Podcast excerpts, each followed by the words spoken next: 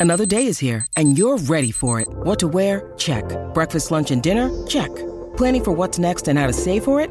That's where Bank of America can help. For your financial to dos, Bank of America has experts ready to help get you closer to your goals. Get started at one of our local financial centers or 24-7 in our mobile banking app. Find a location near you at bankofamerica.com slash talk to us. What would you like the power to do? Mobile banking requires downloading the app and is only available for select devices. Message and data rates may apply. Bank of America and a member FDIC. Hey, it's Ryan Reynolds, and I'm here with Keith, co-star of my upcoming film, If, only in theaters May 17th. Do you want to tell people the big news?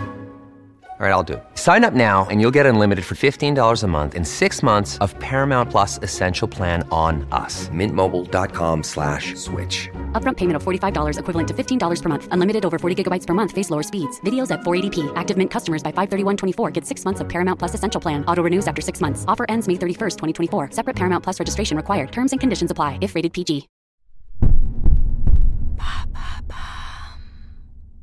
Psychologue, psychanalyste, psychiatre, quelle différence? Merci d'avoir posé la question. Depuis le 5 avril 2022, le dispositif Mon Psy permet le remboursement de 8 séances par an avec un psychologue. Si la question du coût était l'un de vos freins pour aller consulter, celle du choix du spécialiste semble tout aussi épineuse pour certains et certaines. Psychologue, psychanalyste, psychiatre, pédopsychiatre ou encore neuropsychologue, il y a de quoi se perdre dans le grand bain de la santé mentale. La distinction la plus communément établie est celle entre psychologue et psychiatre.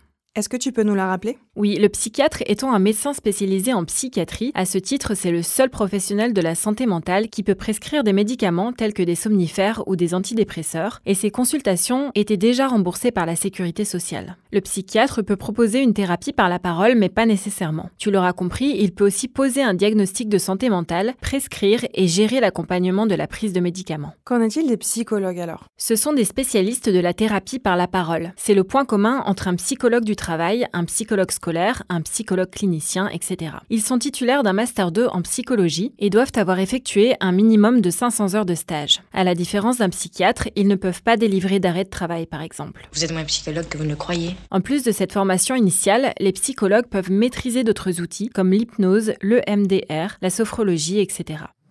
Là où ça se corse, c'est qu'il existe plusieurs spécialisations. La psychanalyse, la thérapie systémique ou encore la thérapie cognitive et comportementale. Dans un article du Huffington Post, publié en septembre 2021, les journalistes écrivent que les thérapies cognitivo-comportementales, ou TCC, sont l'une des approches thérapeutiques les plus courantes dans le monde. Dites thérapie brève, les TCC aident à prendre conscience des schémas de pensée négatifs et proposent des ressources pratiques pour faire face aux troubles du comportement, à la dépression, au stress, aux etc. Quelle différence alors entre une TCC et une psychanalyse par exemple? La psychanalyse a été fondée dans les années 20 par le célèbre Freud. On y retrouve par exemple le concept d'inconscient et l'intérêt pour les rêves. C'est aussi une approche tournée vers notre passé et notre enfance, de quelle manière ces expériences affectent notre mode de pensée, nos relations actuelles et nos comportements?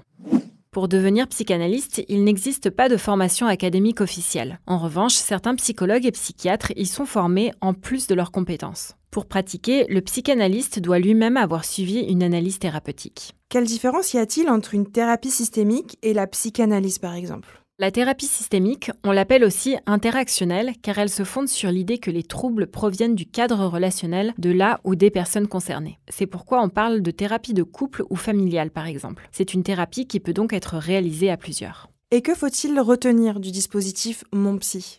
Il est ouvert aux personnes ayant des troubles psychiques légers à modérés. La prise en charge consiste en un remboursement de 60% par la sécurité sociale et de 40% pour la mutuelle. Pour en bénéficier, il faut d'abord suivre le parcours de soins classique en passant par un médecin généraliste. Il vous dirigera alors vers un psychologue partenaire de ce dispositif. Maintenant, vous savez, un épisode écrit et réalisé par Émilie Drujon. Ce podcast est disponible sur toutes les plateformes audio et pour l'écouter sans publicité, rendez-vous sur la chaîne Bababam Plus d'Apple Podcast.